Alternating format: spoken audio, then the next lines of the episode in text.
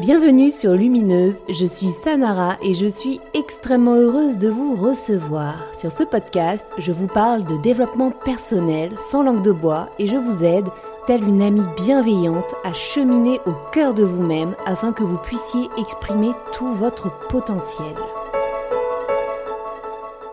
Je suis ravie de vous recevoir cette semaine afin d'aborder un sujet absolument important. Cette semaine, nous allons parler de sexualité. C'est un épisode qu'il me tenait à cœur de produire sur Lumineuse, mais je dois avouer que j'ai mis du temps à trouver eh bien, mon intervenant idéal. Et c'est chose faite en la personne de Johanna. Johanna est sexologue. Dans sa pratique, il lui tient à cœur d'accompagner les êtres humains qui ont subi des violences d'ordre sexuel à se reconnecter à leur sexualité afin de manifester une vie sexuelle riche d'épanouissement et de plaisir. C'est avec beaucoup de bienveillance, de douceur et sans langue de bois que Johanna a accepté de répondre à mes questions, de répondre à vos questions. Et je suis absolument ravie de cet échange, je suis ravie de cet épisode et à titre personnel et humain, je suis heureuse eh bien, de cette rencontre faite avec Johanna. Je vous laisse sans plus attendre avec notre échange.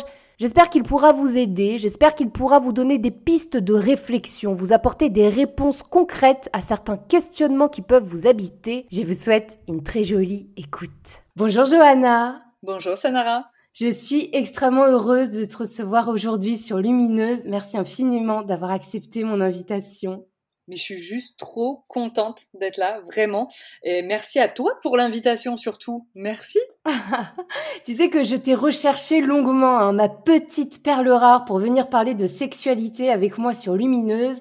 C'était pas évident, mais alors là, j'avoue que, que pour moi, tu as été une, rencontre déjà virtuelle. Donc, j'ai rencontré d'abord ton site internet qui s'appelle Osez-vous libérer. C'est bien ça, Ouais. De toute façon, je mettrai les liens dans la barre de description. Tu rédiges de merveilleux articles. Et euh, ce que j'ai adoré, c'est que dans ta présentation, tu, tu exprimes extrêmement explicitement que tu, tu as à cœur d'accompagner les, les, êtres humains qui ont vécu eh bien, des violences sexuelles afin de les aider à se reconnecter à leur sexualité. Euh, évidemment, tu ne reçois pas que ce, ce type de patient, mais aussi et surtout, et, et ça, ça, ça m'a vraiment enthousiasmé. Pour commencer, pourrais-tu peut-être nous expliquer un, un petit peu ton parcours et pourquoi tu, as voulu t'orienter vers ce type de patientèle? Alors mon parcours, euh, donc j'ai des études en communication. À la suite de ça, donc j'ai euh, dirigé des agences de services à la personne. Et puis, euh, bah, comme beaucoup de personnes, un petit burn-out euh, et puis je me suis plongée dans tout ce qui est euh, livre de développement personnel. Euh, en parallèle de ça, j'ai une grande passion pour l'écriture et notamment pour l'écriture érotique. Et donc j'écrivais. Donc pour pour me renseigner un peu, j'allais voir plein plein de sites qui parlaient de sexualité mais d'une façon positive. Et ça m'a parlé. Puis un jour, j'ai fait la rencontre d'une psychologue qui m'a dit mais tu sais que le métier de sexologue existe. Et j'ai dit, mais c'est quoi ça? Euh, J'ai lu un peu ce que c'était euh, être sexologue et je me suis dit, c'est moi. C'est ma voix, euh, ça me parlait complètement et puis comme ça je pouvais allier cette passion pour l'écriture, pour tout ce qui est la sexologie et en plus aider des patients. Alors pourquoi des patients qui ont vécu des choses aussi dures que ce qu'on appelle nous les sexotraumatismes? Parce que c'est extrêmement violent psychologiquement ce genre de violence euh, parce que on peut s'en sortir vraiment. Euh, et ça, je tiens à le dire. Euh, par contre, on peut pas forcément s'en sortir seul. Il faut une aide. Et si je peux être cette aide avec toute cette bienveillance, cet humour aussi parfois, parce que j'aime bien mettre de l'humour euh, dans mes dans mes séances, c'est avec un plaisir que je le fais. Voilà pourquoi je suis allée vers ce genre de personnes parce que ces personnes me parlent, parce que ces personnes me touchent en tant qu'être humain, en tant que femme, et j'avais à cœur vraiment de les aider. Alors, faut savoir que j'ai des hommes et des femmes dans dans ces violences, et j'ai à cœur de, les aider. Et puis j'avoue que tous les jours, lors des séances, ils me le rendent tellement au centuple que je fais un métier euh, extraordinaire. Oh, c'est merveilleux, c'est merveilleux et, je suis très heureuse de, t'entendre prononcer tous ces mots et aussi cette, euh, cet espoir que tu transmets en, disant de manière très simple que oui, on peut s'en sortir, que c'est totalement euh, envisageable et à portée de doigt. Ouais, mais c'est possible. Alors je dis pas que c'est facile parce que le travail est long, euh, mais le travail se fait pas tout seul. Quoi. Moi, j'accompagne, euh, j'accompagne mes patients. Euh, on s'en sortira euh, tous les deux. Euh, ils s'en sortent pas seuls. Et oui, il y a de l'espoir, il y a de la lumière au bout du, du tunnel. Et ça, c'est la plus belle chose. Et quand elles sont ou ils sont au bout de ce tunnel, ce tunnel pardon, et qu'ils voient la lumière, mais waouh, waouh je m'étais dit depuis le début, si un jour j'arrive à faire passer une personne de l'ombre à la lumière, j'aurais réussi ma carrière. Euh, sans me vanter, je l'ai fait plus d'une fois, mais en fait, j'ai pas réussi ma carrière. Je l'ai explosé ma carrière, et, je continue de la faire avec cette force et cette rage et, cette envie et cet amour euh, pour pour mon métier. Donc euh, ça me ça, ça décuple mes forces encore plus. C'est merveilleux. Aussi, dans la préparation de cet épisode, j'avais fait une petite story Instagram afin de demander aux, auditeurs et auditrices de Lumineuse, qui le souhaitaient évidemment, de nous envoyer leurs questions, donc des questions que je vais te partager. Et, vraiment, j'ai été euh, déjà agréablement surprise par euh, le courage eh bien euh, qu'elles ont eu. Je vais vraiment parler au féminin parce que pour le coup, je n'ai que des retours de, de femmes. déjà, bravo vraiment pour ce courage qui est extrêmement important parce que quelque chose que je répète souvent, c'est qu'il n'y a pas de questions idiotes, il n'y a pas de questions sales, et que euh, on peut vraiment s'assurer du fait que lorsqu'on se pose une question, c'est qu'il y a énormément d'autres êtres humains qui se posent exactement la même question. Et donc c'est pour ça aussi que tout ce travail est important et que ce qu'on va faire aujourd'hui eh bien, euh, est important. Mais euh, oui, merci, euh, tu, fais bien de le souligner, merci à elle. Et oui, quel courage de pouvoir poser ces questions. Et, je te rejoins complètement, il n'y a pas de questions bêtes, hein. on a toujours dit les questions bêtes, c'est celles qu'on ne pose pas.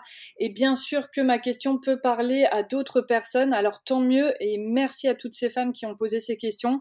J'essaierai d'être à la hauteur de leur courage et d'y répondre avec, avec la franchise qu'on me connaît, et d'y répondre le mieux possible. Mais mais ouais, merci à elle, vraiment. Alors, on va commencer tout en douceur par des questions de, de, base. J'ai reçu vraiment pas mal d'interrogations sur euh, comment se crée la sexualité d'un être humain qui, euh, notamment, a, vécu de l'inceste et qui donc a découvert la sexualité, malheureusement, par les actes mortifères d'un de ses parents, d'un membre de la famille. Comment vient se créer donc cette sexualité au sein de ce système qui a été quelque part coupé en deux et complètement dissocié de, de ce corps physique alors en fait, tout dépend à quelle période intervient l'inceste, parce que en fait, il y a des étapes dans la création de la sexualité. Euh, effectivement, on va commencer par une découverte du corps, ça, on va l'avoir à partir de allez, 3-4 ans. On voit que les enfants se touchent. Il n'y a pas de notion de plaisir, c'est juste une découverte. C'est pour ça que je vais pouvoir toucher mes camarades, toucher mes parents, euh, sans, sans aucune connotation sexuelle. Plus on avance, plus on va découvrir qu'effectivement, il y a des choses qui nous font du bien. Encore. Euh, vers, allez, on va dire vers les 6-7 euh, ans, euh, on va pouvoir se toucher, on va voir que ça fait du bien, mais là encore, il n'y a pas de connotation sexuelle. C'est juste un peu comme un doudou. C'est rassurant. Euh, le doudou me fait du bien, bah me toucher va me faire du bien. Donc là, on va avoir les premiers gestes masturbatoires, mais sans connotation sexuelle. Et plus j'avance, plus effectivement, je vais y mettre une connotation sexuelle. là où ça va être important dans la construction sexuelle, c'est que cette connotation sexuelle, comme tu l'as dit, en fait, bah, va être très négative très sale, euh, ou en tout cas très salie par ce qui aura été fait. Et là, on va se construire vers une sexualité euh, bah, très timide, euh, où bah non, je peux pas me toucher, c'est sale, ou ça va me renvoyer à des choses. Et donc on va casser finalement cette évolution euh, sexuelle qui est complètement normale chez l'enfant et l'adolescent, euh, et on va la casser et on va mettre une connotation sale. Alors deux cas possibles, soit euh, la personne devient finalement une grande timide de la sexualité et n'ose pas, euh, se toucher, n'ose pas avoir de rapport sexuel, tout ce qui est sexualité, elle veut pas en entendre parler. Ou alors on va avoir le cas inverse, c'est-à-dire c'est une personne qui va euh, sombrer vers une sexualité euh, un peu un peu perverse et un peu sale, donc des addicts à la pornographie, des personnes qui vont collectionner les partenaires sexuels, des choses où le rapport à la sexualité ne va pas être forcément sain. Maintenant, euh, il y a des personnes qui euh, vont ce qu'on appelle faire une amnésie traumatique, et là en fait l'inceste va être oublié, ce qui va permettre finalement d'avoir une évolution sexuelle euh, plus ou moins normale. mais il va y avoir en fait quelques séquelles qui vont apparaître plus tard. Et c'est la plupart euh, du temps les euh, patients que je reçois sont ces séquelles qui reviennent un peu en boomerang et, et finalement ils se disent mais tout allait bien et je comprends pas pourquoi d'un coup tout se ferme. Et là, quand on va un peu chercher dans le passé et qu'on se rend compte qu'il y a des sexotraumatismes, ben on se dit ok, l'amnésie a permis d'évoluer un peu plus, un peu plus normalement, mais ça revient toujours à un moment donné. Oui, merci beaucoup, euh, Johanna. Euh, aussi, par rapport aux amnésies euh, post-traumatiques, j'ai remarqué quelque chose aussi. C'est que justement, il y avait une sexualité extrêmement chaotique, sans comprendre pourquoi cette sexualité était chaotique, pourquoi ce rapport au corps était si difficile. Et, et du coup, à cette sortie d'amnésie, eh bien, ça vient mettre la lumière. Et ben voilà, c'est pour ça que c'était si difficile, si compliqué, etc. Donc, il y a un vrai changement de toute façon, quoi qu'il arrive au niveau de la sexualité au moment de la sortie d'amnésie. Et puis comme tu le dis, effectivement, pendant l'amnésie, euh, on peut avoir vraiment une, sexualité effectivement chaotique, euh, pas saine, qui ne répond pas en tout cas à, toutes ces normes, même si j'aime pas qu'on colle aux normes, bien évidemment. Euh, mais c'est vrai qu'on va avoir quelque chose d'incompréhensible par la personne. On se dit mais pourquoi je fais ça? Pourquoi j'ai en fait finalement ce rapport-là à la sexualité? Euh, donc oui, effectivement, si vous voyez que vous avez un rapport à la sexualité, j'aime pas ce mot normal, il résonne pas pour moi, mais en tout cas qui vous questionne, peut-être parlez-en à un professionnel. Là, tu nous parlais de masturbation, donc je comptais en parler un peu plus tard, mais du coup, parlons-en tout de suite. euh, j'ai eu... oui, c'est ça. C'est-à-dire que j'ai eu énormément de retours par rapport à cette histoire de masturbation. Donc là, il y a plusieurs cas de figure il y a eu des interrogations euh, quant au fait de euh, la culpabilité de se masturber, la culpabilité de se faire du bien sans forcément avoir d'interaction avec un autre partenaire sexuel. Il y a aussi une autre interrogation qui est arrivée, euh, à savoir comment réussir eh bien à, avoir ce rapport auto-érotique finalement avec son corps sans tomber dans un penchant de se faire du mal, de, se faire mal au niveau des parties intimes, etc.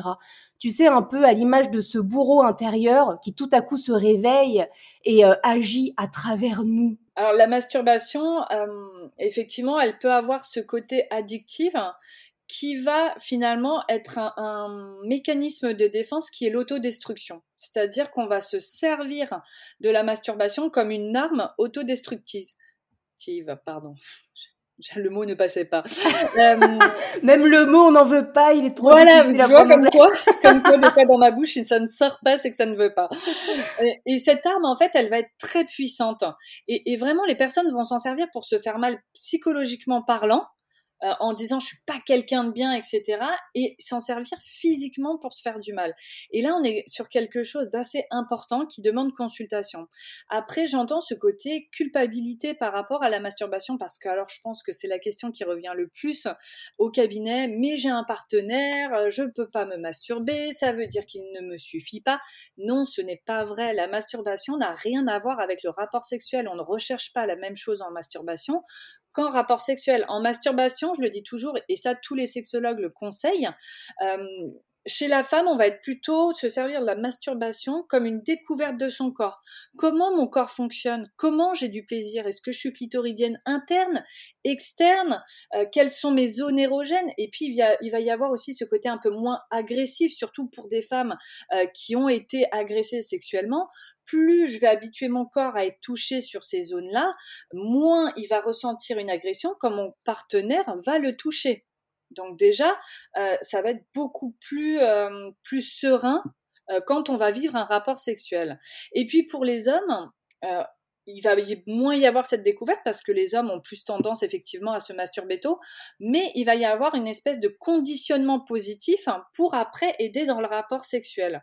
C'est-à-dire qu'on se dit souvent, bon bah je me masturbe pas parce que j'ai une, j'ai une femme, et finalement, la pulsion sexuelle est là. On sait que les hommes ont un peu plus d'appétit sexuel que les femmes.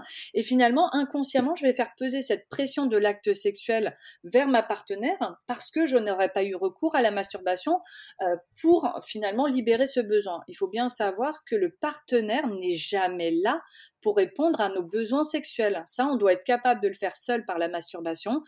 Le partenaire est juste un, complément, un complément, une symbiose, une recherche de partage. On est bien d'accord que euh, la masturbation est quelque chose de naturel, de sain, de positif, et qu'il faut vraiment retirer les termes culpabilité, euh, se sentir sale, etc., de cet acte qui, qui est finalement quelque chose d'absolument naturel et normal pour le coup.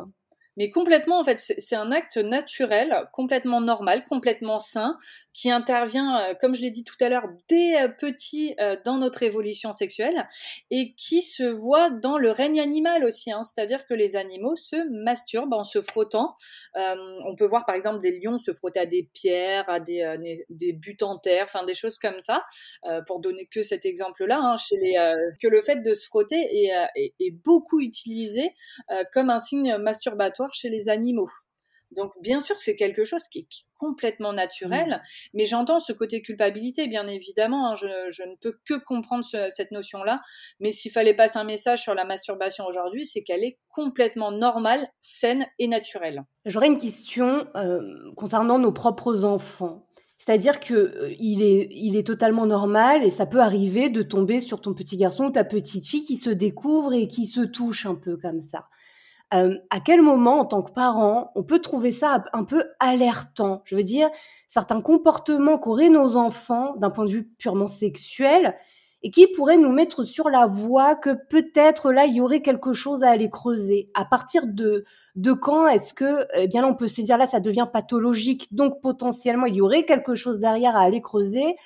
Ou au contraire se rassurer en se disant bon ben non là ça fait partie du processus normal de la découverte de son corps et de sa propre sexualité. Alors déjà la première chose c'est expliquer aux enfants qu'ils ont droit de le faire, ça il y a pas de souci, mais qu'ils le font quand ils sont seuls, soit dans leur lit, soit dans leur douche, mais vraiment quand ils sont seuls et ne jamais le faire devant des personnes.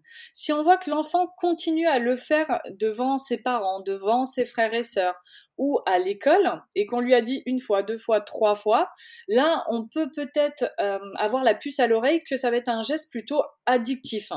C'est-à-dire qu'il ne peut pas s'empêcher de se masturber euh, et donc va le faire n'importe quand devant n'importe qui. Euh, là, on peut mettre une première alerte en disant bah voilà est-ce que tu as bien compris que je t'ai expliqué qu'il fallait faire ça seul? Pourquoi tu le fais encore devant des personnes? L'enfant en fonction de son âge sera peut-être capable euh, d'exprimer ce qui se passe en lui. Par exemple en disant mais je sais pas en fait euh, euh, j'ai besoin de le faire ou j'ai envie de le faire mais je ne sais pas pourquoi. S'il y a cette petite dépendance là oui ça peut être ça peut être une alerte. Maintenant c'est très rare. Euh, souvent, malheureusement, les, enfants qui sont addicts à la masturbation sont des enfants où, on va dire, dans 90% des cas, en tout cas, il y a une violence sexuelle associée. Donc, grosse alerte là-dessus aussi. Euh, mais ça serait pareil, par exemple, si un enfant euh, ne se touchait pas, si un enfant vraiment avait un, dégoût prononcé pour euh, tout ce qui est intimité, une pudeur un peu trop prononcée aussi. C'est-à-dire qu'il y a des enfants très pudiques et puis il y en a d'autres très exhibitionnistes. Hein. si vous prenez ma fille, on est sur l'exhibition totale. Est nature peinture, il n'y a pas de souci. Euh, mais voilà, s'il si y a trop de pudeur de euh, même envers ses parents, de je cache tout, euh, non, j'ai pas envie que tu me vois, j'ai pas envie que tu m'aides à, m'habiller ou j'ai pas envie que tu me touches, et qu'on voit qu'à chaque fois que l'enfant on, on, va le toucher même sur l'épaule, il y a un espèce de geste de recul et de dégoût de tout ce qui est sexuel, etc là aussi ça peut alerter. Donc le trop masturbatoire ou le pas du tout peuvent alerter dans les deux cas. Maintenant, si un enfant se, euh, voilà, euh, se touche de temps en temps, il euh, n'y a rien, rien d'alarmant, quoi. Juste préciser qu'il le fasse seul, et, mais c'est tout à fait normal. Alors, tu sais, en, prolongement quelque part de, de cette masturbation, donc là on a parlé de masturbation compulsive, il y a quelque chose qui est revenu en termes d'interrogation, et notamment tout ce qui va toucher à la pornographie. Il y a quelques jours, je discutais avec une de mes patientes qui m'expliquait qu'elle euh, avait un attrait euh, vraiment important pour la pornographie et en même temps, ça la rendait triste. Pourquoi? Eh bien, euh, parce que la manière dont la femme est dépeinte la majorité du temps dans les films pornographiques est extrêmement dévalorisante, voire maltraitante et euh, elle, ressent une espèce de contradiction, une ambivalence entre eh bien cette excitation que va lui procurer la, vision de ce film porno et en même temps cette part à l'intérieur d'elle qui lui dit non mais attends t'as pas honte, c'est terrible ce qui est en train de se passer et toi tu vas récupérer de la jouissance en regardant tout ça. Alors la pornographie, euh, je dis toujours il faut pas la diaboliser. La pornographie, de toute façon, a été créée dans un but masturbatoire pour donner du plaisir. Euh, donc ça, il faut être clair et net que la plupart des personnes qui se masturbent utilisent de la pornographie parce que c'est très dur finalement de se mettre dans une excitation sexuelle euh, importante pour avoir du plaisir ou une érection euh, chez les hommes sans, sans image. On est des personnes qui, qui fonctionnent beaucoup à l'image avec nos sens et la, la première chose c'est la vue plus tous les bruits associés qu'on peut entendre dans le, dans le film.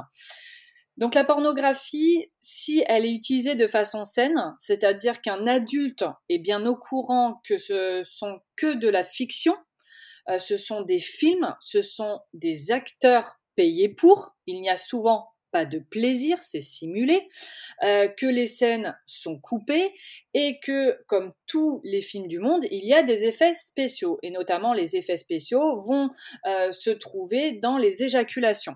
Par exemple, chez les hommes, on va avoir un mélange de farine et d'eau pour euh, un peu blanchir euh, l'éjaculation. Euh, les femmes fontaines, on va leur remplir le vagin d'eau, etc., afin que ça puisse expulser un, grand jet. donc il faut bien penser que la pornographie reste du cinéma avec tout ce qui est effets spéciaux, acteurs, etc. Donc elle peut très bien être utilisée et elle n'est pas mauvaise en soi. Et, et je comprends cette culpabilité de l'utiliser. Maintenant, parce que c'est une femme qui pose cette question, je voulais juste dire qu'il existe de la pornographie qu'on appelle euh, féministe qui est, créée euh, par des réalisatrices, donc anciennes actrices porno, par des réalisatrices femmes, et qui est de la pornographie destinée aux femmes. Donc, avec des scénarios où la femme est moins avilie, euh, où euh, on va plus voir l'homme que la femme, parce que si on regarde la plupart des films porno sont adressés aux hommes, et l'homme, finalement, on ne voit pas sa tête, on ne voit pas son corps, tout simplement pour que celui qui regarde puisse imaginer que c'est lui qui est en train de faire ça euh, à l'actrice et l'actrice on la voit beaucoup en gros plan etc euh, dans la pornographie féministe on va inverser les rôles c'est-à-dire que euh, la femme va presque disparaître et l'homme va prendre un peu plus sa place. Et il y a un côté un peu moins un peu moins trash, on va dire. Donc c'est un peu plus doux à regarder. Maintenant, on peut trouver effectivement, même en pornographie féministe, euh, tous les scénarios possibles, hein, que ça soit les plans à trois, le SM, euh, tout ce qui est lesbien, euh, gay, etc. Ça, il n'y a pas de, de souci. mais c'est un peu plus doux, je trouve, en tout cas. Écoute, tu m'apprends quelque chose, Johanna. Du coup, je te remercie infiniment d'en parler. Je ne savais pas que la pornographie féministe existait et je ne savais pas non plus qu'il y avait un mélange d'eau et de farine euh, ou encore qu'on remplissait le, le vagin des, des, partenaires féminines d'eau. C'est incroyable. Oui, il y a plein d'effets spéciaux. Alors, l'eau et la farine est, le plus courant, mais euh, il y a, y a d'autres procédés utilisés. Ouais, ouais, il y a plein de, il y a plein, plein d'effets spéciaux euh, pour euh, pour arriver finalement à réussir ces scènes-là. Il faut bien penser aussi que les scènes sont coupées que les érections euh, des euh, acteurs porno sont maintenues par ce qu'on appelle des chauffeuses, donc ce sont des femmes qui leur font des fellations en off pour pouvoir maintenir euh, l'érection. Il y, a plein voilà d'effets spéciaux comme ça qu'on ne voit pas, qui restent du cinéma. Bien sûr que c'est simulé, etc. donc oui, oui, il y a énormément d'effets spéciaux. je te dis ça parce que j'ai été en contact avec une actrice porno qui m'a expliqué tout ça en fait, qui est devenue réalisatrice. Et du coup, on parlait justement de ce, porno euh, féministe euh, et du coup qui m'a appris tout ça parce que moi non plus je le savais pas. Autant je sais que c'est euh, des films voilà, il y a forcément les scènes sont coupées, mais je ne savais pas qu'il y avait ces effets spéciaux et c'est assez intéressant de savoir tout ça. Par rapport à la question principale, c'est-à-dire que là, la, jeune femme dont je parlais était encore une fois dans une espèce de culpabilité de consommer eh bien, ce, genre de film Qu'est-ce qu'on peut dire de cette culpabilité? Est-ce vraiment euh, si euh, terrible que cela d'aimer consommer euh, du porno? Bah, c'est ce que je te disais tout à l'heure. En fait, non, c'est pas terrible et c'est plutôt normal. Comme je le disais, la pornographie a été créée dans un but masturbatoire, donc il est complètement normal que nous, euh, êtres humains, ayant des sens et faisant marcher nos sens euh, dans, dans le plaisir, euh, qu'on ait cet apport de bruit, qu'on ait cet apport d'image pour pouvoir s'exciter. Donc la pornographie est complètement normal. Euh, encore une fois, si on a ce recul de la prendre comme elle est, c'est-à-dire euh, purement de la fiction. Mais euh, la culpabilité s'entend, bien évidemment, c'est jamais simple de dire bah, j'ai besoin de la pornographie pour m'exciter. En même temps, être seul dans son lit avec son petit jouet et arriver à s'exciter, c'est plutôt rare aussi. Donc forcément qu'on va avoir besoin de cet ajout, mais la culpabilité s'entend, mais alors si je peux lui lui dire un petit mot, pas de culpabilité à avoir. Il n'y a pas de, il a pas de raison de pas se faire plaisir avec un peu de porno. Voilà, il n'y a pas de mal là-dedans. Merci Johanna. Alors un peu pour rester, tu sais, dans les pratiques sexuelles, j'ai eu et, vraiment pas mal de retours sur des femmes m'expliquant que au quotidien dans leur vie, eh bien, elles sont des, des, femmes absolument euh, euh, calmes, douces, tout ce qu'il y a de, de plus, euh, j'allais dire normal, moi non plus j'aime pas ce terme, mais c'est juste pour, pour cadrer un petit peu. Et à contrario, dans leur vie sexuelle, eh bien, elles se retrouvent à adorer les pratiques euh, du type BDSM et, même à être euh, euh, la dominatrice, la dominante. Et certaines d'entre elles m'ont encore une fois parlé de culpabilité, d'aimer eh bien pratiquer ce genre d'activité, ne pas comprendre aussi, adorer être la, la, la dominatrice quasiment euh, jouir finalement de faire du mal à cet autre qui est consentant et qui est content d'être euh, d'être ici. Attention. Euh, j'ai également eu des retours de femmes qui, quant à elles, eh bien, adoraient être absolument soumises et quasiment revivre certaines scènes même de d'agressions sexuelles vécues en ressortant encore une fois de là complètement mal, complètement dissocié, avec une culpabilité absolument prenante Qu'est-ce qu'on peut dire de ce type de comportement? Alors euh, le comportement, euh, je vais je vais prendre question par question. Le premier comportement qui est effectivement ces femmes plutôt euh, très douces, très réservées dans la vie de tous les jours et qui deviennent des dominatrices dans leur vie sexuelle. C'est un un comportement mais alors tellement classique. J'ai envie de dire que 95% des êtres humains fonctionnent comme ça dans leur sexualité.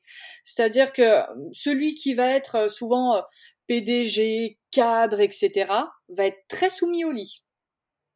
Celle qui va être beaucoup plus euh, soumise, on va dire, dans sa vie quotidienne, va être très dominatrice au lit. Parce qu'en en fait, on a besoin d'un équilibre constant. On est des êtres qui fonctionnent avec un équilibre. Et je ne peux pas être tout le temps soumis ou tout le temps dominateur. Donc, à un moment donné, là où il va y avoir la plus euh, grande opportunité de changer ce comportement-là, ça va être dans la sexualité. Donc ça, c'est un comportement, mais alors, classique au possible, euh, qui est euh, tout à fait, je trouve, sain parce que justement, il permet cet équilibre de notre personnalité. On n'est on n'est pas toujours soit l'un soit l'autre, on est les deux à la fois. Donc c'est plutôt cool d'avoir cet espace, d'être bah, pour une fois dominatrice, alors que d'habitude je me laisse un peu plus faire. Donc c'est plutôt sain euh, pour ma part. Après le comportement que tu disais de dire voilà il y a des femmes qui vont être très soumises et rechercher euh, presque à revivre euh, leur agression sexuelle, là on va dire que c'est un peu plus pathologique. Alors pas dans la soumission parce qu'il faut savoir que la soumission est quand même le premier fantasme féminin. Euh, S'ensuit après le, le, le, fantasme de l'homosexualité avec une femme. Chez les femmes, c'est les deux gros fantasmes. Donc fantasme de soumission et fantasme lesbien. Donc c'est pas ça qui m'alarme. Le fait d'être soumise au lit, c'est pas ce qui me va m'alarmer. Par contre, le fait de vouloir revivre euh, cette agression sexuelle va m'alarmer un peu plus parce qu'il y a un peu plus un côté pathologique et il faut se questionner de pourquoi j'ai besoin de revivre euh, cette intensité-là parce que ce qui est recherché c'est l'intensité de l'acte. C'est-à-dire que si je fais du sexe un peu banal, gentil, dans la tendresse, bah ça me correspond pas. Et ça, en fait, ça va être euh, typiquement euh, une des séquelles finalement d'une évolution sexuelle qui, a été entrecoupée par une agression. Euh, donc là, ça peut se travailler. Pourquoi il y a cette recherche d'intensité? Pas forcément la, la, changer, mais en tout cas enlever cette culpabilité. Ok, je, je sais que je veux de l'intensité, je sais pourquoi, et c'est moi. Et là, on va être plus sur j'affirme qui je suis. Voilà. Oui, c'est ça. Et c'est plus le bourreau qui, qui s'exprime à travers moi et qui continue à me faire avoir des comportements qui, moi, me font souffrir. Exactement. C'est soit ça me fait souffrir et j'ai envie d'abandonner ce comportement et on va travailler dans ce sens-là, soit non, je ne vois, je ne vois pas ma vie sexuelle sans ce côté un peu animal, un peu brutal, mais dans ces cas-là, on va travailler à assumer ce côté-là, parce que c'est possible de l'assumer et que c'est un comportement qui est aussi très normal. Voilà, il y a plein de femmes qui mmh. n'ont pas connu euh, euh, de, euh, de sexotraumatisme qui vont avoir ce comportement-là. Donc, je vois pas pourquoi il serait pas à la portée de celles qui ont connu des sexotraumatismes. Absolument. Oui. Oui, tout est une question aussi de, dosage et de, de, là où ça nous fait souffrir, nous, à l'intérieur. À quel endroit est-ce que tel ou tel de mes comportements vient, vient me faire du mal Tout à fait. Ça, c'est très important. En fait, c'est.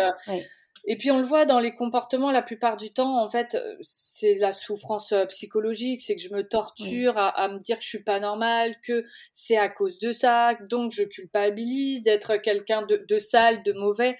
Euh, Et tu le dis, le, le, mot il est là, il faut, à un moment donné, il faut le dire, c'est une torture psychologique, quoi. Mmh. Alors que mmh. non, cet événement ne fait pas euh, l'entièreté de la personne. Oui, il y a des impacts, oui, il y a des séquelles, mais c'est pas pour ça que tout va être anormal dans sa sexualité.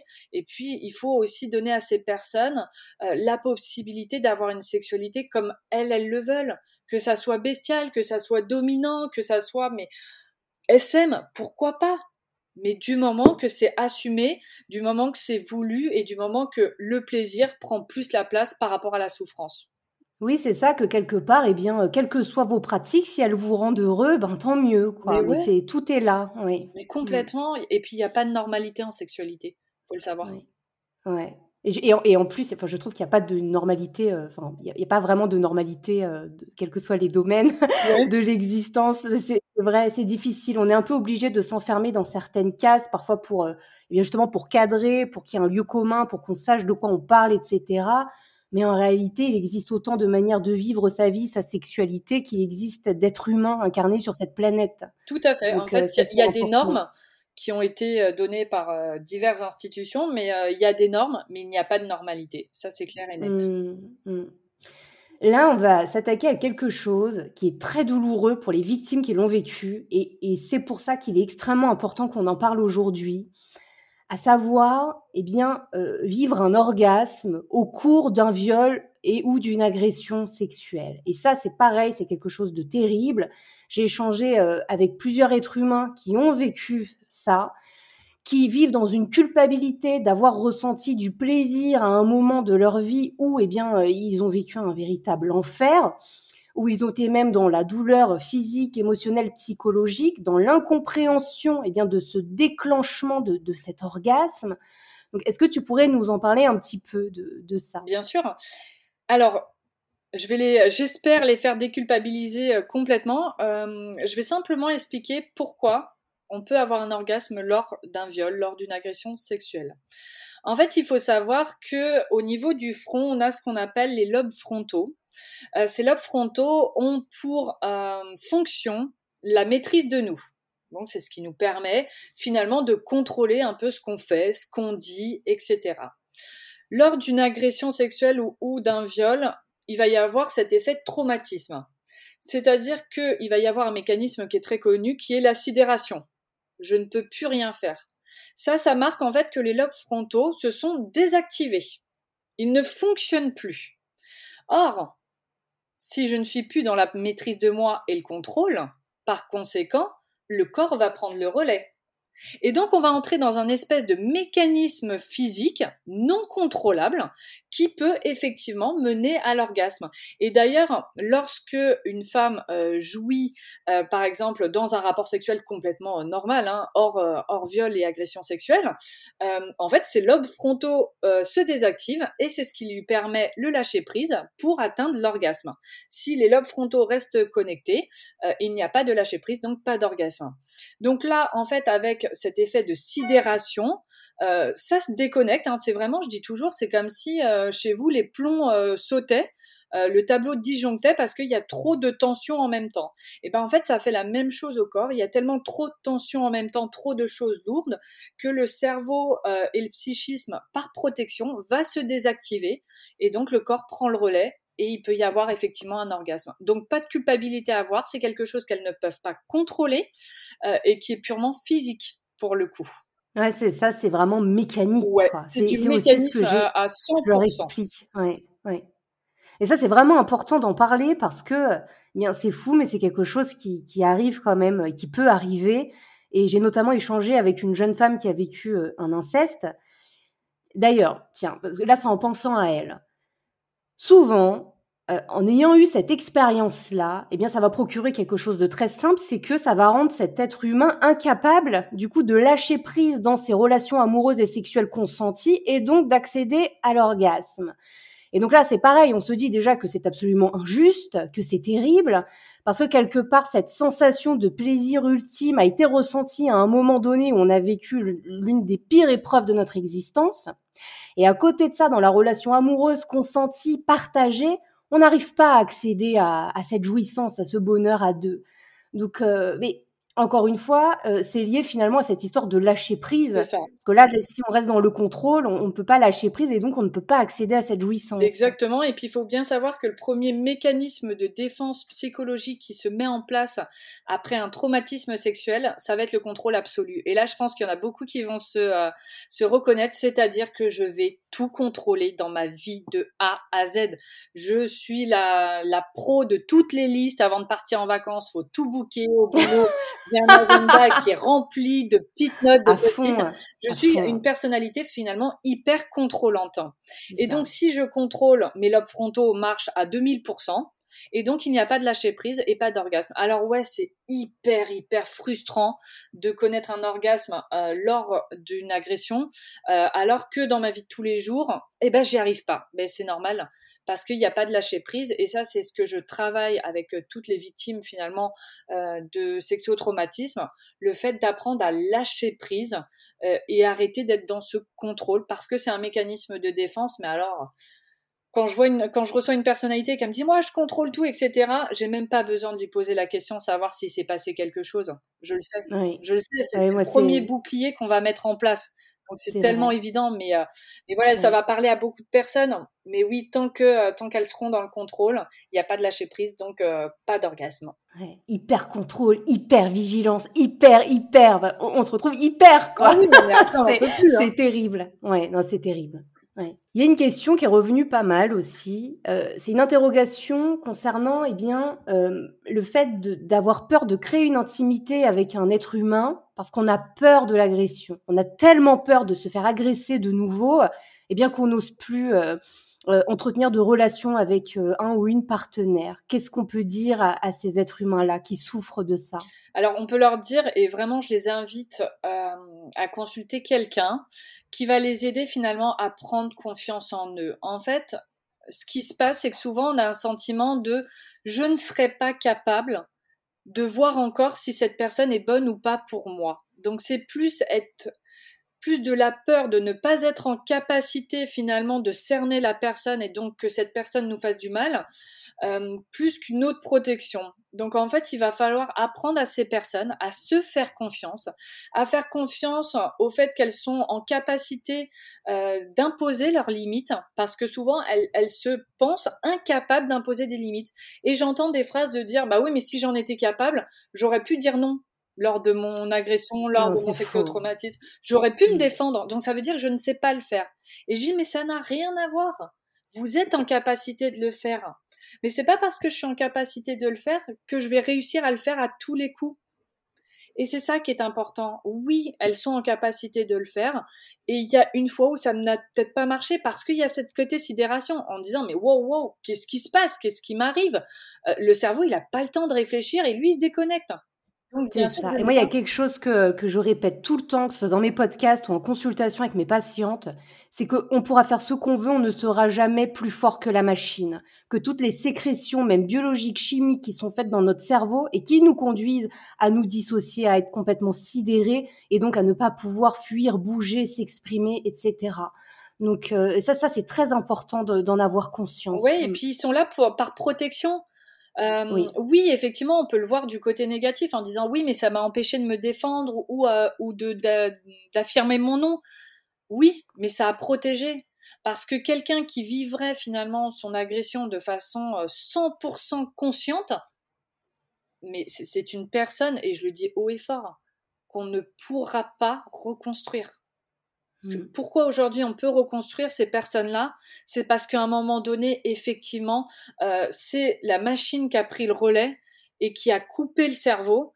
Et du coup, là, ça nous permet de reconstruire. Et on va se baser sur le sur euh, euh, l'amnésie traumatique. On va se baser sur euh, la sidération et tout ça. Et là, on va pouvoir reconstruire. Mais une personne qui vivrait ça de façon consciente à 100%, mais, mais c'est une catastrophe finie. Oui, c'est la mort. Oui. La personne meurt de l'intérieur, c'est-à-dire ne peut plus exister et personne ne peut la sauver malheureusement. Donc mmh. euh, c'est euh, c'est des choses qui sont importantes de le savoir. Euh, oui, je, je, je, je voilà, j'entends cette culpabilité et bien sûr que mon boulot c'est d'entendre toutes ces culpabilités, mais on peut pas être plus fort que la machine et heureusement, heureusement, parce qu'on a encore des, des moyens de sauver ces personnes-là, vraiment. Absolument, absolument. Le système a disjoncté pour nous sauver la vie, pas pour nous faire du mal. C'est l'autre, c'est le bourreau qui nous a fait du mal. Ouais, c'est ça. Et encore une fois, si je relis ça à la maison, pourquoi euh, le tableau électrique va être disjoncté? Bah, c'est juste pour éviter un incendie, en fait juste pour éviter que euh, ça soit pire. Et ben en fait, il va se mettre à disjoncter et ça va couper tout, euh, toute l'électricité, tous les appareils et ça évite l'incendie. Ben en fait, le cerveau il fait exactement la même chose. C'est pour pas que quelque chose de pire arrive.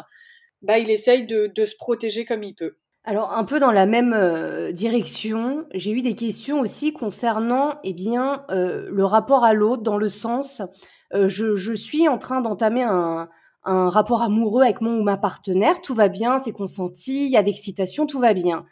Et à un moment, il se passe quelque chose, les warnings s'allument, la chute de libido et, euh, et ça y est, à l'entrée. Et là, on n'a plus envie, on veut plus. Euh, que faire? Qu'est-ce qu'on peut conseiller dans, dans ces cas-là? Alors déjà, je conseille toujours quand il y a euh, une défaillance lors d'un rapport sexuel, quelle qu'elle soit, hein, perte d'érection, perte de connexion, etc ne jamais finir le rapport sexuel sur ce petit échec. J'aime pas ce mot d'échec, mais c'est celui euh, qui revient le plus lors des consultations. Ne jamais finir là-dessus. Donc, soit je continue mon rapport dans de la tendresse, dans des caresses, dans des baisers, dans un massage, pourquoi pas, peu importe. Mais je ne finis jamais sur une note négative. Ça, c'est déjà la première chose à dire. Après, si effectivement il y a une déconnexion, ça veut dire qu'il s'est passé quelque chose qui a fait une alerte. Soit la personne n'a pas travaillé ou est en train de travailler son sexotraumatisme, et dans ces cas-là, il y a encore des alertes qui se mettent en place, des odeurs, des bruits, des sensations, euh, des gestes. Parfois, le ou la partenaire va nous faire quelque chose qui va faire penser à notre système à un geste similaire qu'a eu notre bourreau à notre égard. Et là, ça peut nous mettre dans cet état de sidération. Tout à fait, c'est tout à fait ça. En fait, je le disais hein, tout à l'heure, on est des, des, personnalités de sens, hein. c'est-à-dire que euh, on va travailler sur les sens, mais s'il y a quelque chose qui arrive à mon sens et qui me rappelle cet événement, bah ouais, sidération, donc déconnexion. Donc c'est pas grave, ça on le voit souvent sur les personnes qui n'ont pas travaillé leur sexotraumatisme ou qui sont en cours de travail. Une fois que c'est travaillé, vraiment le sexologue normalement, je dis normalement, on travaille pas tous pareil.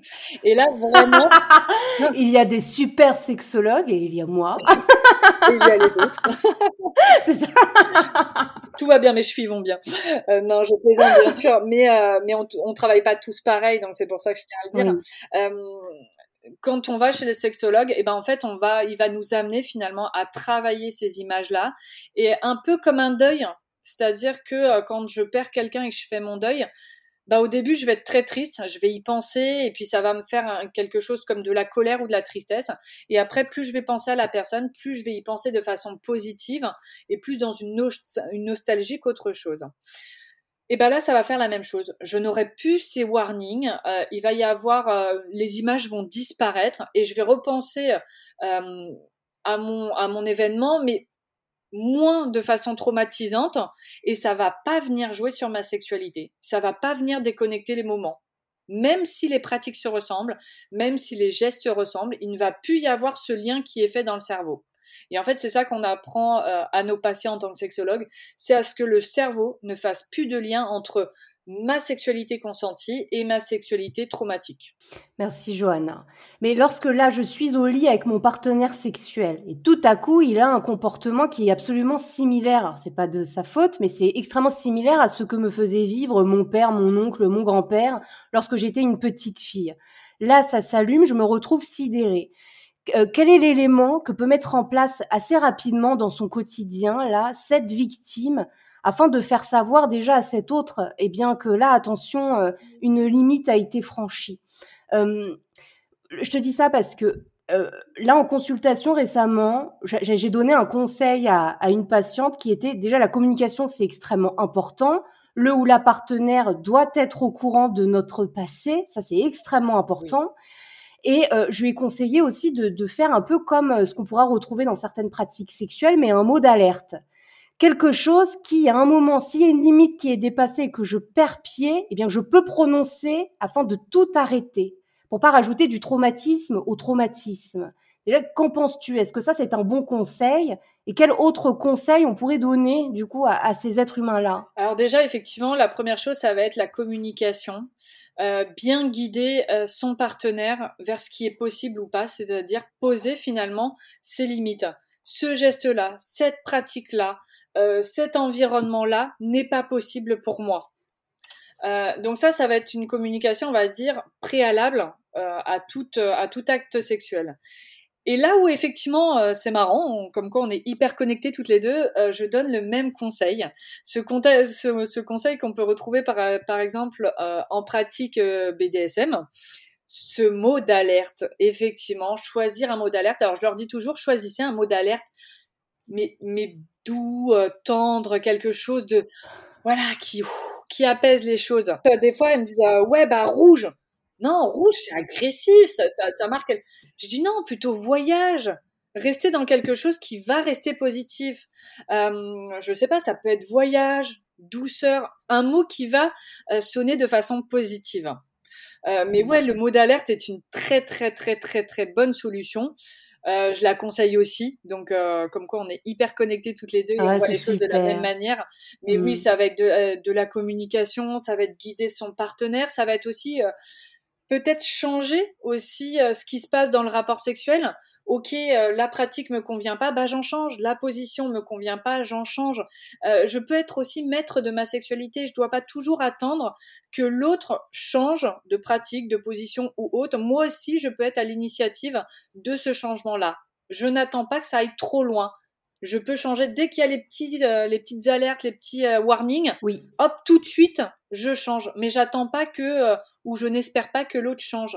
L'autre n'est pas dans notre tête. Euh, souvent, l'autre est embarqué dans ce moment euh, fou, euh, hors du temps et, est à fond en général.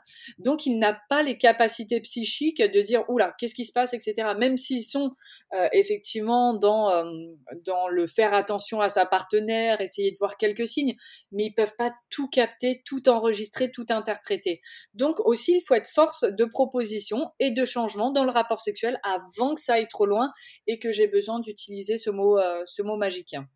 Oui, ça c'est très important. Merci, merci de, le rappeler, Johanna. Ça c'est très très important. Effectivement, de ne pas attendre d'atteindre son point de rupture. Hein. Il faut ne, pas hésiter à s'exprimer bien bien avant, quitte à ce que, eh bien, euh, eh bien, euh, tant pis, comme tu disais tout à l'heure, le, rapport sexuel à proprement parler n'aille pas jusqu'à son aboutissement et, et, que ça se termine en câlin, en caresse, en amour partagé. Euh, voilà, il faut vraiment, vraiment pas hésiter. Et j'insiste aussi sur ça parce que vraiment, on peut se rajouter des traumatismes sur les traumatismes. Hein. Donc, c'est très important. Et puis c'est surtout qu'après, euh, et là ça va être important parce que euh, ça me fait penser à une, une patiente que j'ai reçue récemment. Aujourd'hui, le cerveau a fait le lien que son partenaire est un agresseur.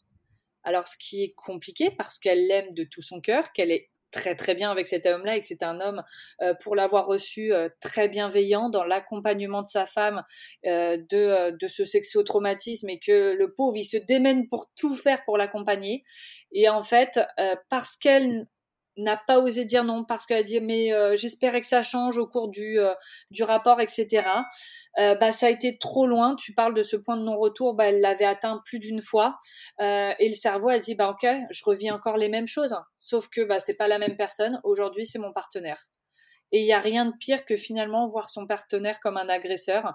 Et pour lui et pour nous, euh, donc effectivement ne pas atteindre ce point de rupture. Alors si on l'a atteint une fois, je dirais c'est pas très grave.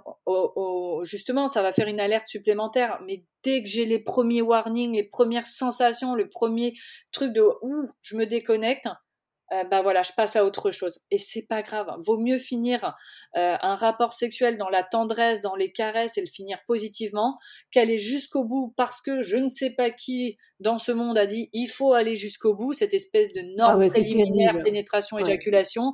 Bah non, non, on, on s'en fout des normes et on fait sa sexualité comme on l'entend, avec ses propres armes, ses propres limites, ses propres envies. Voilà. Absolument. Chacun sa sexualité. Ouais. Hmm. Un peu dans la même idée, dans la même direction, j'ai eu des questionnements concernant ce mélange qui peut y avoir entre l'envie et la peur de toujours faire passer son partenaire avant soi. C'est vrai que notamment lorsqu'on a vécu des, traumas d'ordre sexuel au cours de notre enfance, eh bien, euh, nous nous sommes construits dans cette fausse croyance, cette fausse idée que nous ne servons qu'à assouvir les désirs et les besoins de cet autre. Euh, et du coup, qu'est-ce que tu peux conseiller donc à, ces femmes qui m'ont écrit en me disant mais je, suis prise entre cette envie et cette peur de, trop toujours faire passer mon partenaire avant moi? Alors effectivement, c'est pas bon de faire passer l'autre avant soi, mais quelle que soit euh, finalement la, situation, euh, je dis toujours en fait, je ne peux donner que ce que j'ai si je donne tout, tout, tout à l'autre et que je n'arrive pas à me nourrir de ce qu'il peut me donner, à un moment donné, ce réservoir est vide, je me déconnecte et bah, pour toutes celles euh, qui ont eu des sexotraumatismes, ça vire dans voilà, je suis encore là pour assouvir les besoins de quelqu'un d'autre et moi dans l'histoire. Donc déjà la première chose, pensez toujours qu'un rapport sexuel c'est un partage, c'est une connexion à deux, c'est-à-dire que je donne autant que je reçois. Ça, ça va être important. Alors quand je dis autant que je reçois, euh, c'est pas la peine de faire euh, pratique pour pratique. Mais en tout cas, dans l'état d'esprit, il faut que j'ai l'impression de recevoir autant que j'ai donné. C'est surtout ça. C'est pas du 50-50. J'étais en train d'imaginer un espèce de petit réveil qui sonne. Ah, ça y est, on a fait 10 minutes, à ton tour. voilà, c'est pas euh, une fellation pour un cuni, une position pour une Ça marche pas. peu importe ce qu'on fait, mais en tout cas, il va falloir réussir à se nourrir. Et puis, euh, souvent, les femmes qui sont beaucoup tournées euh, vers leur partenaire et qui n'arrivent pas à se nourrir, ce sont des femmes qui ne se connaissent pas suffisamment. Euh, et donc, oui, j'ai envie, j'ai envie d'avoir du plaisir, mais ça, l'envie presque, elle est tout le temps là. Mais c'est comment faire? Sauf que, et là, c'est ce que je disais, la masturbation va aider apprendre à se découvrir, apprendre à se donner du plaisir soi. Et comme ça, finalement, ce que l'autre va me donner n'est qu'un plus et je saurai le capter, mais dix fois plus vite. Et en fait, là, je vais pouvoir guider mon partenaire dans ce que j'aime, ce que j'aime pas. Euh, lui saura comment faire et où euh, aller. Et là, je vais pouvoir me remplir, remplir ce réservoir finalement d'un plaisir et continuer à donner du plaisir à l'autre. Et là, il va y avoir un vrai équilibre. Donc souvent, effectivement, l'envie est là, mais il n'y a pas euh, j'ose pas ou je sais pas comment faire ou euh, eh ben il faut apprendre à se connaître. Et puis euh, voilà, encore une fois, ce n'est pas sale de découvrir son corps, ce n'est pas sale de se donner du plaisir, et ça peut être hyper sympa. La masturbation comme un outil. Ouais, comme un outil pour se connaître, comme un outil pour guider son partenaire vers notre propre plaisir.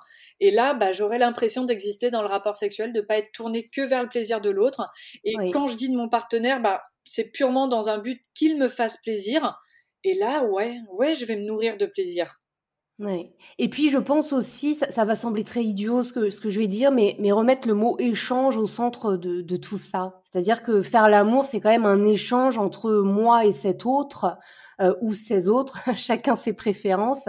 Mais en tout cas, c'est un, un réel échange, c'est du partage. C'est du partage d'amour, de sensations, de, de, de beaucoup d'éléments, de beaucoup de choses. Et c'est vraiment dans ce partage et dans cet échange. Voilà. Mm. Ouais, c'est un partage. Ce n'est pas l'un plus que l'autre. Ce n'est pas oui, c'est pas du don. Voilà. Exactement. Euh, c'est un don qui est partagé. C'est ça. Euh, c'est un, euh, un cadeau qui est euh, qui est aussi partagé. Donc oui, c'est pas je fais tout parce qu'effectivement là je me mets dans une situation d'être ben, un objet sexuel qui répond aux besoins de l'autre. C'est ça, et puis du coup, il y a aussi cette notion, tu sais, de sacrifice. Comme si j'étais continuellement obligée de me sacrifier aux dépens de cet autre, parce que cet autre passe avant moi, et donc moi, je me sacrifie. Non, cessez de vous sacrifier. Osez vous remettre au centre, recevoir et puis donner en échange. Ça, c'est très important. Ouais, et puis je voulais ajouter un truc, hein, parce que tu, viens de m'y faire penser. Ne culpabilisez pas, parce que je, je, je, j'anticipe ce qui peut se passer dans leur tête. Ne culpabilisez pas d'avoir des envies.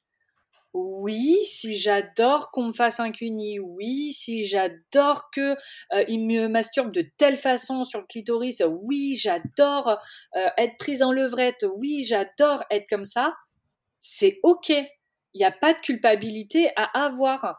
Euh, ce, et, je vais dire le mot parce que euh, même si ça fait pas joli, euh, il faut quand même le dire. Non, les femmes qui osent exprimer leur envie, leurs besoins sexuels ne sont pas des salopes. Il faut le dire.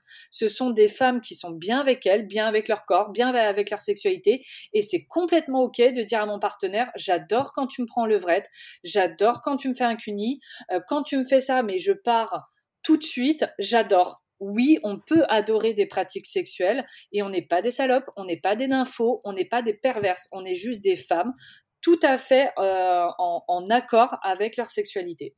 Et ça, c'est important. C'est terrible, ça. Oui, tu as, raison, tu as totalement raison. Parce que, tu vois, ça, typiquement, pour moi, c'est checké euh, depuis, euh, depuis toujours, quoi, sur, tu sais, dans, dans, tes idées comme ça, que tu as même, donc, du coup, sur ta propre sexualité, la sexualité en général.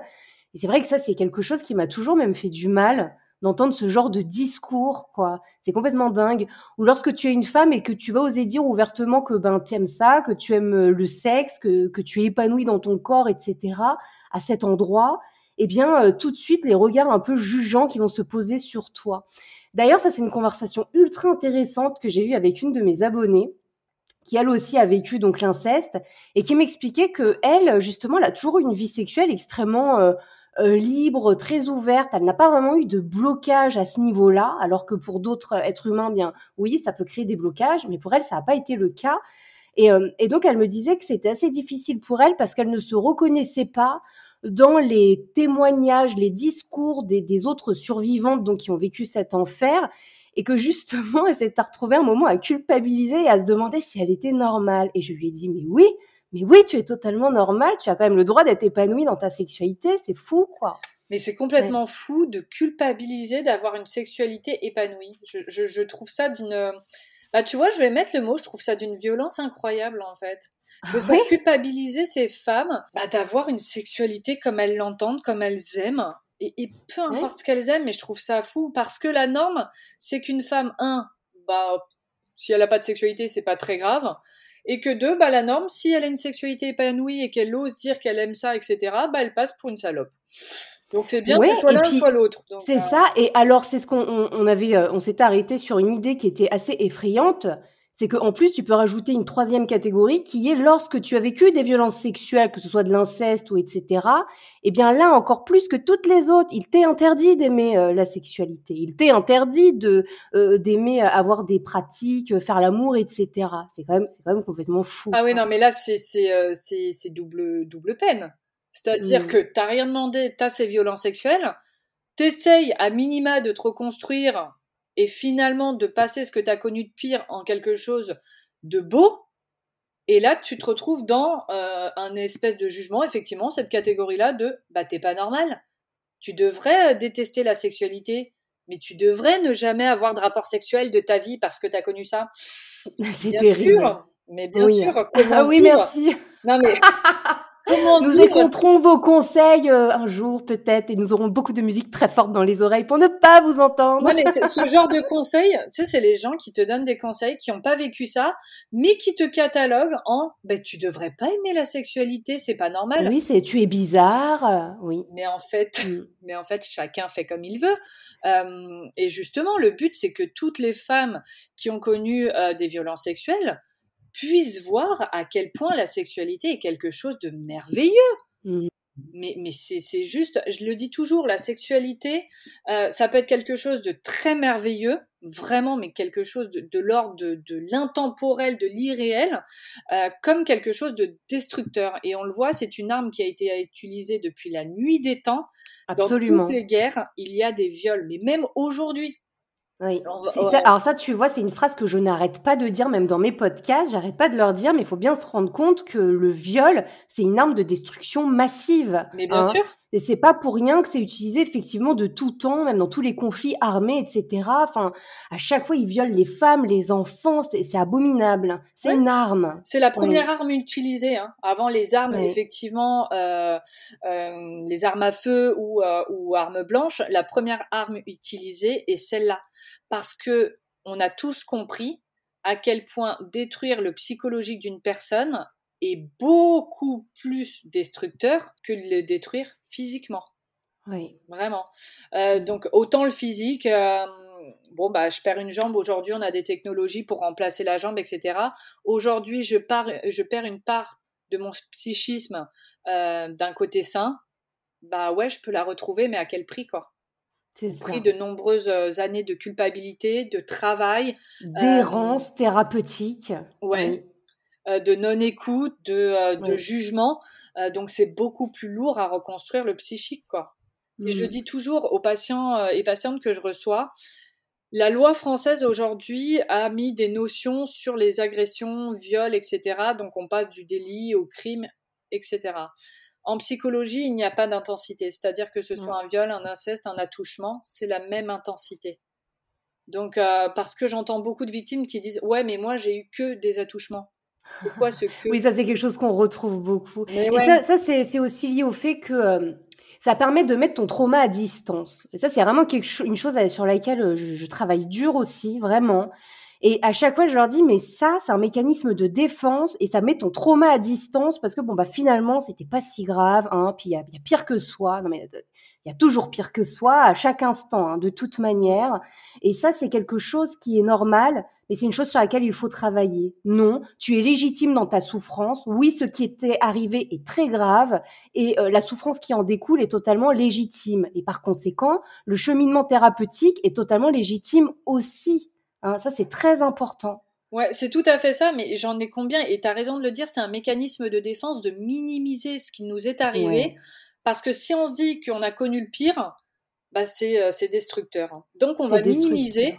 Euh, et je leur dis toujours, attention, moi je suis là aussi pour vous dire que non, il n'y a pas à minimiser les choses. Un viol, un attouchement, un inceste, une agression sexuelle, peu importe ce que c'est, ça a le même côté destructeur. Et oui, la souffrance est légitime. Et puis, une, une personne ne va pas vivre les choses de la même manière. Et, c'est ça aussi, chacun euh, vit les choses avec euh, avec ses armes, et on n'a pas tous les mêmes armes pour vivre les choses. Euh, il y en a qui vont être beaucoup plus sensibles, d'autres beaucoup plus fragiles, etc. Donc c'est plus compliqué. Donc mmh. oui, il faut il faut faire attention à ça. oui, c'est un mécanisme de défense de minimiser, mais il faut bien dire haut et fort qu'il n'y a pas de distinction d'intensité en psychologie sur les divers les diverses violences sexuelles. Oui, merci Johanna. Oui, c'est toujours important de le répéter encore et encore, et nous le répéterons. Mais on arrive à, aux dernières questions. Je les ai gardées pour la fin. c'est extrêmement intéressant et j'ai hâte, hâte d'avoir ton point de vue sur la question. Donc, euh, on m'a écrit au sujet des menstruations, des règles. Euh, il y a eu plusieurs interrogations. Donc, la première à ce niveau-là, euh, ça touche plutôt les règles, mais d'un point de vue émotionnel, dans, dans le rapport de, de moi en tant qu'être humain avec un utérus, des menstruations et mon propre corps. C'est-à-dire, est-il normal de ressentir un dégoût mensuel au moment des règles de devoir eh bien se, nettoyer de manière beaucoup plus soigneuse euh, cette partie-là de, donc de, son corps. Donc, quel est ton point de vue sur la question? Qu'est-ce que tu peux dire à cet être humain? En fait, euh, c'est très classique euh, cette question-là. En fait, il faut bien penser que les règles sont finalement bah, une signification que je suis une femme, une femme qui fonctionne euh, correctement dans son rôle de femme et dans son rôle après euh, de, maternité. Donc, quand j'ai connu euh, des violences sexuelles, bah, j'ai pas envie d'être une femme. Donc forcément, je vais repousser tout ce qui fait de moi une femme. Et ce qui fait de moi une femme physiquement parlant, mais il n'y a rien de plus révélateur finalement que les règles. Et on va avoir des femmes qui vraiment vont s'oublier euh, dans toutes ces, euh, ces, ces, notions de femmes, euh, que ça soit euh, au niveau des cheveux, au niveau de l'habillement, etc. Elles vont repousser tout ce qui font d'elle une femme. Donc ça, alors c'est du classique et on le voit euh, beaucoup malheureusement. Donc c'est pas étonnant qu'il puisse y avoir un dégoût, puisse et puis ce, ce, cette notion de se laver euh, c'est important en fait parce que je me lave, je me quelque chose qui, que j'ai euh, ressenti comme euh, me salit, bah, j'ai envie de me laver et donc je vais avoir une hygiène un peu plus poussée au moment des règles parce que je me nettoie de tout ça, je me nettoie d'être d'être une femme. Donc ce qu'il faut dire c'est que c'est quelque chose qui est normal qu'on voit très régulièrement, qui est un comportement effectivement séquel de violence sexuelle et j'ai envie de dire à cette personne, mais qu'elle puisse être aidée pour être la femme qu'elle est réellement. Parce qu'une femme, euh, bah, c'est beau, une femme, ça a ses règles, et c'est très bien. Et c'est très bien quand ça fonctionne. Oui. Ah, merci Johanna, parce que c'est exactement ça. Parce qu'elle avait continué ça mais, et d'ailleurs, ça a été le cas euh, quasiment systématiquement. Il y a des questions, puis dans la suite du, du, du, déroulé de leurs questions, elles apportaient leurs propres réponses. Donc c'est parfait. C'est bien, c'est cool. oui, mais absolument. Parce qu'à l'issue, elle me dit, et l'angoisse de cette manifestation que, que je suis une femme, et donc, et aussi, c'est vrai, sexuellement active, puisque à partir du moment où tu as tes règles, eh bien, tu, peux, tu peux procréer, tu peux te reproduire. Oui. Tout à fait. Après, il y a toute cette question effectivement un peu plus euh, douloureuse, euh, et tu l'avais abordé dans un dans un podcast qui était euh, qui était en tout cas pour moi magnifique et très parlant. cette question de la maternité. Ok, qu'est-ce que je vais transmettre en tant que femme? Quelle femme je suis? Donc quelle mère je serai demain? Et ça c'est important. Et effectivement, ouais, il y a ce rejet. Donc c'est cool qu'elle ait finalement qu'elle ait analysé euh, elle-même ce qu'elle ressentait, c'est déjà un très très très très très bon début. Et, euh, et bravo à cette personne. Mais effectivement, bah, c'est une femme extrêmement euh, brillante et intelligente. Oui, oui, mais du coup c'est merveilleux. Et tu vois, je te l'ai pas dit tout de suite parce que euh, bon bah j'attendais que tu voulais me piéger, c'est ça? Jamais de la vie. Non, mais bah, je veux dire, c'est pour moi c'était tellement logique, tu vois, que c'était certain. Et comme ça, bah voilà, tu vois, tu vois, à toi, je m'adresse à toi, là, qui m'a envoyé ce message. Et ben, Johanna a eu le même raisonnement que toi, et c'est une professionnelle de la sexualité. C'est merveilleux. Mais oui. Mais en fait, et alors je vais rebondir là-dessus parce que c'est extraordinaire et merci à cette personne du coup. Juste un message euh, à toutes ces personnes, vous voyez que vous avez les capacités de vous comprendre, vous voyez que vous savez analyser les choses. Euh, nous, on fait rien de plus que euh, vous donner cet élan et cette lumière pour pouvoir continuer à vous connaître et aller vous analyser finalement dans vos comportements, dans vos réflexions. Mais vous voyez, vous pouvez vous faire confiance vous avez cette capacité-là. Vous êtes toutes des belles personnes. vous avez connu le pire ce qui fait de vous quelqu'un d'encore plus merveilleux. Donc, euh, ayez foi en vous, ayez confiance en vous, et, et, voilà, vous avez fait la moitié du boulot, euh, de notre boulot à nous. Donc, on va passer euh, pour des arnaqueurs et arnaqueurs, mais c'est pas grave. C'est pas grave si c'est juste pour dire que vous pouvez le faire. Et eh ben, je passe pour une arnaque, c'est pas grave. Mais voilà, le, boulot, c'est vous qui le faites, et, et c'est magnifique. Nous, on est juste là pour faire GPS et vous guider, mais c'est vous qui faites le boulot et vous en êtes capable. C'est juste ça, quoi. Ouais. Un, elle est merveilleuse, Johanna. Un, là, vous vous dites, oui, euh, Sanara nous a trouvé une petite perle. Je vous l'avais dit. je vais rougir, ça va pas se voir sur le podcast, mais je vais rougir, arrête. Je fais tout parce mon que boulot avec toute la passion que j'ai pour le faire, c'est tout. C'est ça. Parce que je, je, je pense que tu seras d'accord avec moi, euh, parce que je, je vraiment, je, je t'écoute parler, je sens bien que c'est la manière dont tu abordes aussi ton activité, c'est que nous sommes tous nos propres thérapeutes, vraiment. Oui. Et c'est juste que parfois, eh bien, on se retrouve face à un un mur où euh, où il y a des éléments qu'on n'arrive plus à analyser par nous-mêmes. Et là c'est intéressant d'aller trouver une aide extérieure mais qui sera toujours de toute manière temporaire pour nous aider à débloquer un petit peu. Et puis ensuite on continue notre chemin. Et ça c'est très important. Vous avez le pouvoir à l'intérieur de vous eh bien de, vous soigner, de vous guérir.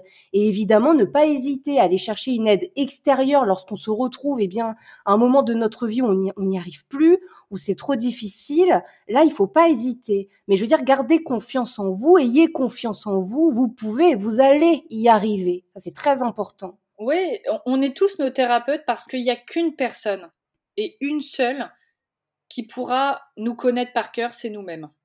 Il n'y a que mmh. nous qui avons vécu les choses euh, avec tout ce qu'on avait pour les vivre. Il n'y a que nous qui pouvons comprendre ce qu'on ressent. Donc, il n'y a qu'un thérapeute qui va être bon, c'est nous-mêmes. Maintenant, effectivement, ce qui se passe, c'est que bah, le cerveau est un peu complexe, pas très cool des fois, et il va mettre en place ce qu'on appelle une censure, et on n'arrive pas à aller au-delà, au-delà, à décoder, à analyser. Et on le voit des fois, euh, on a cette phrase un peu magique qui montre un peu la, censure, hein, pour, que, pour vous mettre un exemple. On pense à quelque chose et on dit non, ça peut pas être ça. Et eh ben cette phrase, c'est la censure, c'est le point de dire non, cherche pas, je n'irai pas te montrer d'autres solutions, cherche même pas, ça peut pas être ça. Et ça nous envoie vers une autre piste. Et c'est souvent là où il faut aller creuser la piste, parce que le non, ça peut pas être ça. Bah souvent c'est ça. Quand des personnes viennent me dire, ils me disent non, j'aurais pas dit que je suis ci ou ça. Bah si, tu viens de le dire. Faut toujours penser que si je veux pas aller vers tel endroit, c'est souvent là que se pose le problème. Hein. C'est ça. Moi, je dis toujours, plus ça pue, plus c'est là qu'il faut aller. Ah, ben c'est sûr. ça, ça fonctionne très bien. Merci infiniment, Johanna. J'aimerais vraiment te laisser le mot de la fin. Est-ce que tu aurais un conseil, même je tiens, je sais pas, un partage de lecture, un partage d'exercice, un petit mot, une citation, ce que tu veux. Est-ce que tu aimerais partager quelque chose avec nos auditeurs de Lumineuse? Mais bien sûr. Alors le mot de la fin, je dirais, euh, faites-vous confiance. Vous avez toutes les clés en vous. Euh, ne croyez pas que vous êtes faible, ne croyez pas que euh, vous êtes perdu à jamais. Non, vous êtes des personnes juste merveilleuses qui avaient euh, connu le pire. Toutes les ressources sont en vous et nous, on est là pour faire illuminer en fait ces ressources-là et que vous puissiez grandir par vous-même. On vous aide juste voilà. Euh, donc n'hésitez pas à consulter. On, on, on, ne mord pas, nous les sexologues, on est plutôt sympa. Euh, donc pas de souci là-dessus. Et moi, j'ai une phrase euh, que j'adore citer qui est de Nietzsche. Donc, ça vous évite de lire tout Nietzsche, même si c'est très intéressant. Je tiens à préciser, Nietzsche est très intéressant, mais il disait « deviens ce que tu es ». Et ben voilà, en fait, vous êtes une femme juste magnifique, euh, emplie de qualités, euh, de choses incroyables. Juste, bah, osez devenir qui vous êtes réellement au fond de vous. C'est juste ça que j'aurais à dire. Mmh. Tu es lumineuse, Johanna. Merci, merci infiniment. Mais merci à toi, ça m'a fait mais un, plaisir, tu ne peux pas savoir, immense. Euh, j'adore partager ça. J'adore. Euh, c'est un métier que je fais de, passion. J'adore partager. Et si je peux aider, mais alors, c'est encore plus merveilleux. Ouais, et là, je suis convaincue qu'avec cet épisode, tu, tu, tu, vas aider, tu auras aidé eh bien, euh, pas mal de monde. Donc vraiment, merci pour tes mots, merci pour ta bienveillance et pour tous tes merveilleux conseils. Mais merci à toi pour l'invitation. Et puis, euh, bah, si tu as encore besoin de moi, c'est avec un immense plaisir, vraiment, mmh. parce que j'ai passé un moment mais extraordinaire et délicieux avec toi. Euh, et je tenais à le dire parce que comme ça, ça sera entendu sur le podcast. Tu as une voix merveilleuse. Moi, j'adore t'écouter. Euh, voilà. Au-delà du fait que, que, que tu es lumineuse et bienveillante, j'adore t'écouter. Tu as une voix mais fantastique. Donc, je tenais à te le dire. Merci Johanna, ça me fait super plaisir. Merci beaucoup. À très bientôt. À très bientôt. Je vous remercie d'avoir écouté cet épisode jusqu'au bout. Si vous souhaitez retrouver Johanna, j'ai annoté dans la barre de description le lien vers son site internet ainsi que vers ses réseaux sociaux. N'hésitez pas à la contacter, n'hésitez pas à aller jeter un œil à ses merveilleux articles qu'elle rédige avec beaucoup d'amour et de bienveillance. Aussi, si vous souhaitez échanger avec moi, vous pouvez me contacter sur Instagram à Sanara Lumineuse. Si vous souhaitez prendre rendez-vous pour un accompagnement individuel, n'hésitez pas à me contacter via ma messagerie Gmail, à savoir sanaralumineuse.gmail.com. C'est tout pour moi. Je vous dis à très vite pour un tout nouvel épisode et comme toujours, prenez grand soin de vous.